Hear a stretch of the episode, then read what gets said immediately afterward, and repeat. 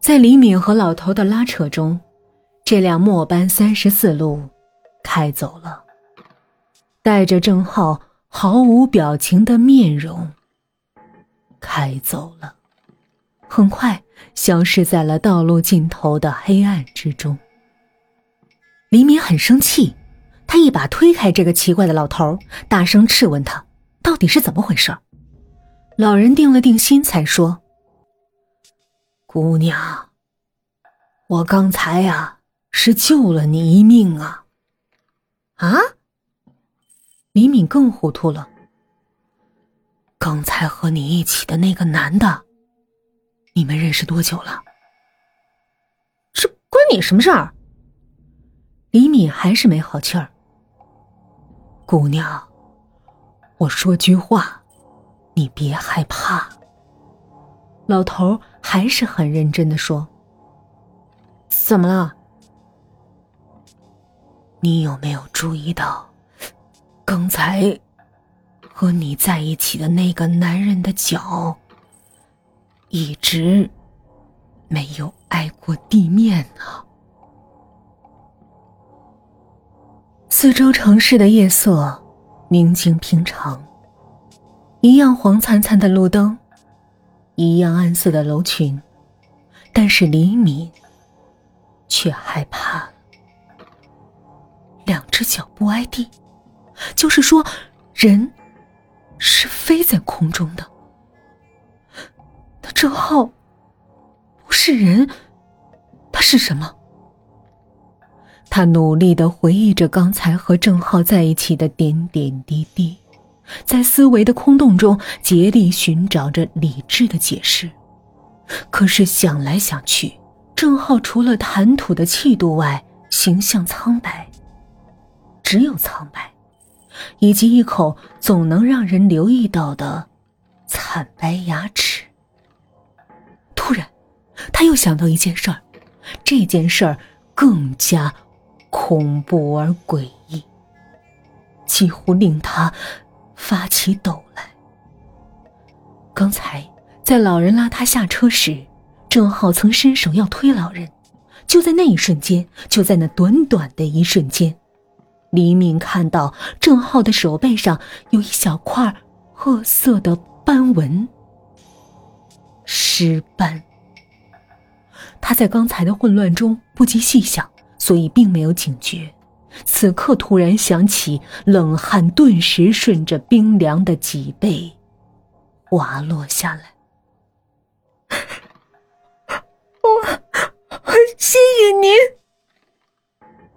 李敏还没表示完对老人的感激之情，就开始哭了。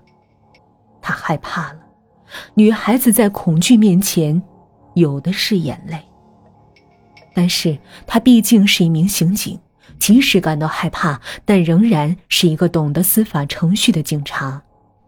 四十三路公共汽车是路过南平八十五号的，出于职业本能，他立刻意识到这个郑浩与前两起南平八十五号的凶杀案疑犯有着惊人的相似之处。不管他是人是鬼，毕竟这是一条重要的线索。他请老人连夜一同回警局做笔录，老人的证明会让这离奇的遭遇变得比较真实可信。二十五分钟后，他们打车到达市刑侦大队，值班的干警们在听完李敏气喘吁吁的讲述后，都笑了，因为这件事太古怪了，谁也不相信。大家还嘻嘻哈哈开李敏的玩笑，有人说：“ 小李。”没想到你还见网友啊？那哪天我也网上约约你啊？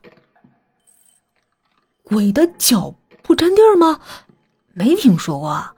你是不是恐怖电影看多了？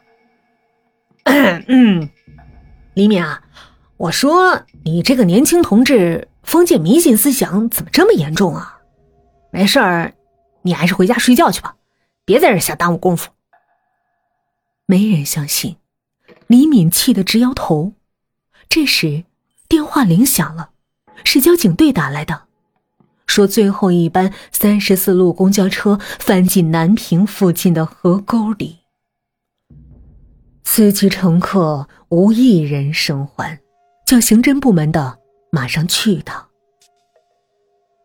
没有人笑了，实实在在的恐怖涌上每个人的心头。这就是刚刚李敏乘坐过的三十四路末班车，就是刚才郑浩坐着的那辆车，翻了，无人生还。当刑警们赶到现场时，几个乘客和司机的尸体已经被人从河沟里捞了出来，直挺挺的一排横在马路牙子上。每具尸体除了受到磕碰浸泡之外，都是圆睁着眼睛。半张着嘴，仿佛一同看到了什么恐怖的事情。警车的警灯无声的闪烁着，红光一闪一闪的打在尸体的脸上，情形异常可怖。法医报告指出，司机、售票员和乘客一共七人。在汽车翻进水沟时都没有受到致命撞击，使他们真正死亡的原因还是恐惧。他们的心脏在瞬间无法承受巨大恐惧引发的肾上腺激素过量分泌，使心脏猝然停止跳动，导致了死亡。七个人都被活活吓死了。那么他们在临死前究竟看到了什么？是什么东西能够带给人如此经历的恐惧？在刑警队，李敏和同事们在为刚才拉他下车的老人做笔录。老人叫耿霞仁，曾在生物研究所工作，现已退休。气氛紧张而肃穆，每个人。都在认真的听。有干警问耿老：“上车后你是怎么发现郑浩的脚没有挨着地的呢？”当时啊，我正好坐在车后面，他们一上车我就看到了。那你为什么当时不马上告诉我？不可能的，当时我并不知道。他是不是想害你？那你是怎么知道郑浩想害李敏的呢？因为当时他的一只手一直在座位底下偷偷的做挖的动作。挖什么？挖眼睛？联想起前几起案件受害人被挖去的眼睛。李敏不禁尖叫起来。老人淡淡的说：“姑娘，别害怕。谁这一辈子都会遇到几件怪事儿。你看，我今年都快八十了，到了我这个年纪啊，你就会发现周围的世界啊。”和年轻时看到的不太一样了。我想，也许年轻的时候，我们都是太性急了，把很多好像不存在的东西都给忽略掉了。等到老了以后啊，可能离死亡近了一些，所以才发现呢，这世界呀。